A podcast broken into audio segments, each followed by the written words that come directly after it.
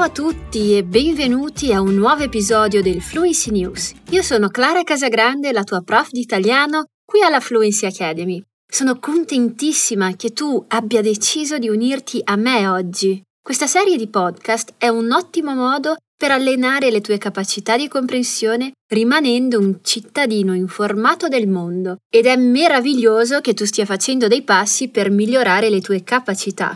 Allora cominciamo? Si parte. Tratteremo alcune delle storie più rilevanti della settimana e di tanto in tanto potremmo inserire delle spiegazioni in portoghese per chiarire o spiegare alcune cose che potrebbero meritare un po' più di attenzione.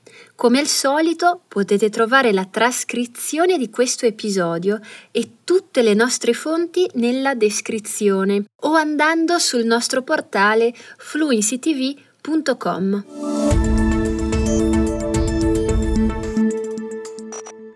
Iniziamo l'episodio di oggi con alcune notizie molto positive provenienti dagli Stati Uniti. Ketanji Brown Jackson è stata confermata alla Corte Suprema facendo la storia come la prima giudice donna nera del paese. Il Senato ha votato per confermare il giudice Ketanji Brown Jackson alla Corte Suprema giovedì scorso, cementando il suo posto come prima donna nera a servire nella più alta corte della nazione. La conferma di Jackson come 116 giudice nella storia degli Stati Uniti ha ricevuto un supporto bipartitico con un voto finale di 53 a 47 nella Camera Alta. Tre repubblicani, i senatori Susan Collins del Maine, Lisa Murkowski dell'Alaska e Mitt Romney dello Utah, si sono uniti a tutti i 50 democratici nel sostenere la candidata del presidente Biden. La vicepresidente Kamala Harris prima donna e prima donna di colore a occupare il ruolo, ha presieduto il Senato durante il voto. Con questo voto i sì sono 53, i no sono 47 e questa nomina è confermata, ha detto Harris tra gli applausi scroscianti dei senatori. La nomina di Jackson all'Alta Corte sarà probabilmente una componente significativa del legato del signor Biden e ha segnato la sua prima opportunità di dare la sua impronta alla Corte Suprema. Ma la Jackson non prenderà il posto immediatamente, dato che il giudice Stephen Breyer, il cui posto sarà occupato da lei, è pronto a ritirarsi alla fine del mandato della Corte Suprema questa estate.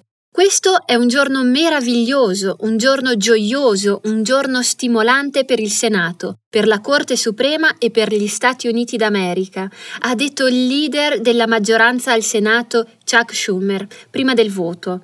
Oggi è una delle luci più brillanti e speriamo che sia una metafora, un'indicazione di molte altre luci brillanti a venire.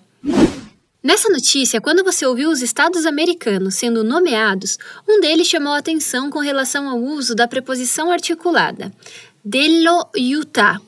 Você pode estar se imaginando, mas não seria della com um L apóstrofo em vez de dello?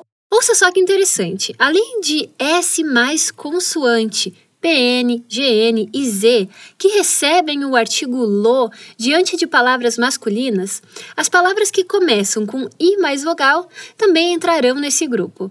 Aí fica a pergunta, mas Utah começa com U. Porém, na pronúncia temos um i logo no início, ficando assim, Utah. Portanto, lo Utah. São casos bem raros, mas vale a pena prestar atenção.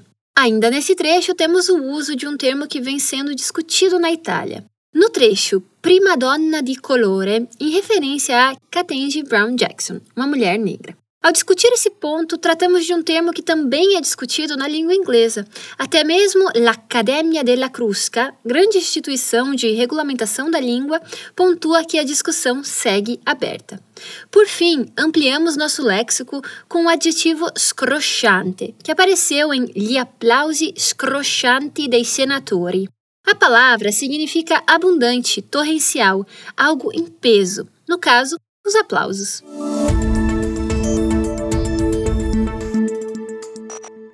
Purtroppo la situazione in Ucraina non si è ancora risolta e sembra intensificarsi. Il presidente ucraino Volodymyr Zelensky ha espresso la preoccupazione che le forze russe stiano preparando una nuova fase di terrore che potrebbe comportare l'uso di armi chimiche in Ucraina.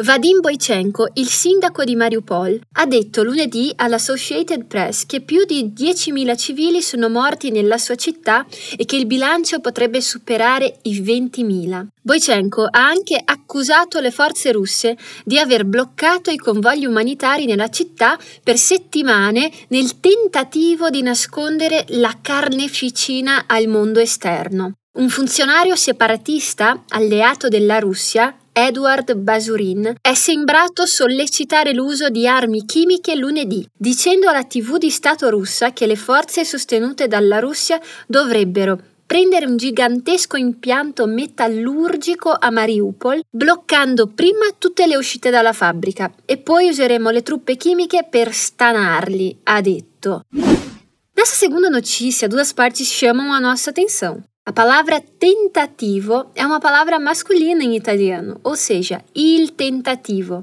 a tentativa. E depois tivemos contato com um verbo diferente, stanare, na frase e poi useremo le truppe chimiche per stanarli. Esse verbo significa desmascarar, ou seja, e depois usaremos as tropas químicas para desmascará-los. Perceba que o pronome los em italiano é li, e por vir no final, em italiano ele se une ao verbo que perde o e de stanare para stanarli.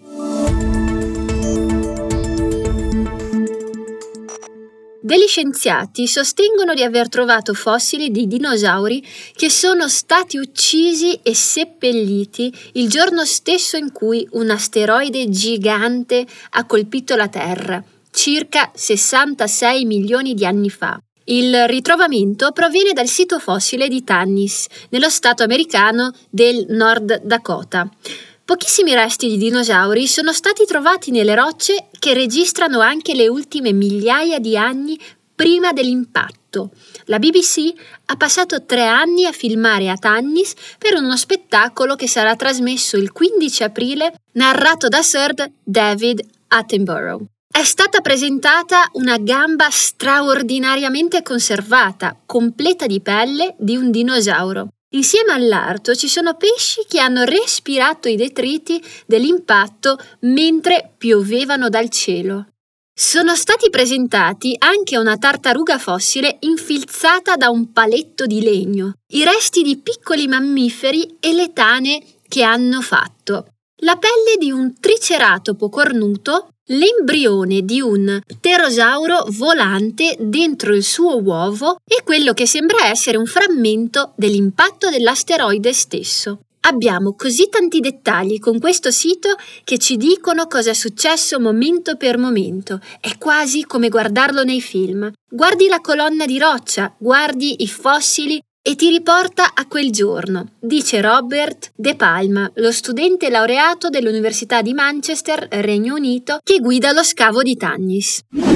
Iniciei a notícia com degli scienziati. Esse degli no início é um artigo partitivo, que significa algo como alguns cientistas. Note que ele é formado pela junção da preposição di mais o artigo correspondente a scienziati, gli, ficando então degli. Da mesma forma, você pode dizer alcuni scienziati. Logo depois, você pode ouvir le ultime migliaia di anni. A palavra migliaia significa milhares. Essa mesma palavra é o plural de milhaio. Que tal ampliarmos o vocabulário com outras palavras desse grupo? Se você quiser dizer dezena, a palavra é dozzina. No plural, dozzine. Para centena, centinaio. No plural, centinaia.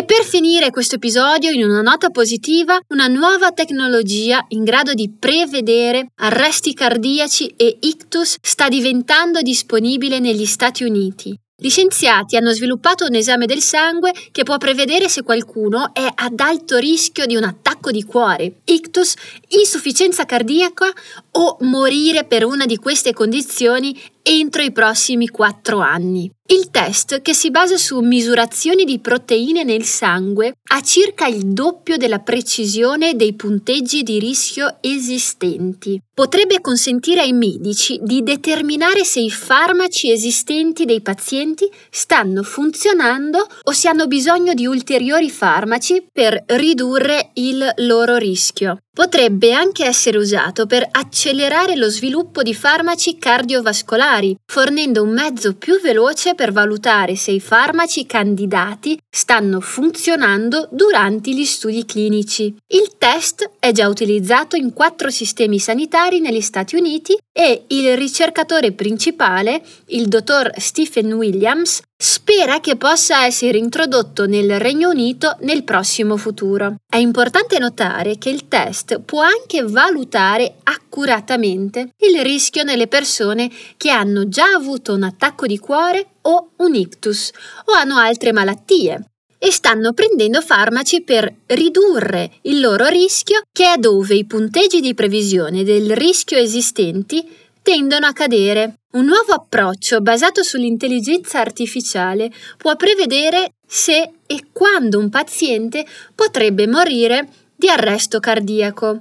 La tecnologia, costruita sulle immagini grezze dei cuori malati dei pazienti e sul loro background, migliora significativamente le previsioni dei medici e si candida a rivoluzionare il processo decisionale clinico e ad aumentare la sopravvivenza delle aritmie cardiache improvvise e letali, una delle condizioni più letali e sconcertanti della medicina. Il lavoro, condotto da ricercatori della Johns Hopkins University, è stato dettagliato in Nature Cardiovascular Research. Il team è il primo a utilizzare reti neurali per costruire una valutazione di sopravvivenza personalizzata per ogni paziente con malattie cardiache. Queste misure di rischio forniscono con alta precisione la possibilità di una morte cardiaca improvvisa in 10 anni e quando è più probabile che accada. La tecnologia di deep learning si chiama Survival Study of Cardiac Arrhythmia Risk o SSCAR. Il nome allude alla cicatrizzazione cardiaca causata da malattie cardiache che spesso si traduce in aritmie letali ed è la chiave per le previsioni dell'algoritmo. Il team ha sviluppato una seconda rete neurale per imparare da 10 anni di dati clinici standard dei pazienti 22 fattori come l'età, il peso, la razza e l'uso di farmaci da prescrizione. Le previsioni degli algoritmi non solo erano significativamente più accurate su ogni misura rispetto ai medici, ma sono state convalidate in test con una coorte di pazienti indipendenti da 60 centri sanitari in tutti gli Stati Uniti con diverse storie cardiache e diversi dati di diagnostica per immagini, suggerendo che la piattaforma potrebbe essere adottata ovunque. Já nessa última notícia, mencionei a palavra entro, que, quando usada com relação ao tempo, indica o período em que algo pode acontecer. No trecho, entro i prossimi anni, quer dizer que a tecnologia será capaz de prever se alguém tem o alto risco de ataque do coração dentro ou no prazo di quattro anos.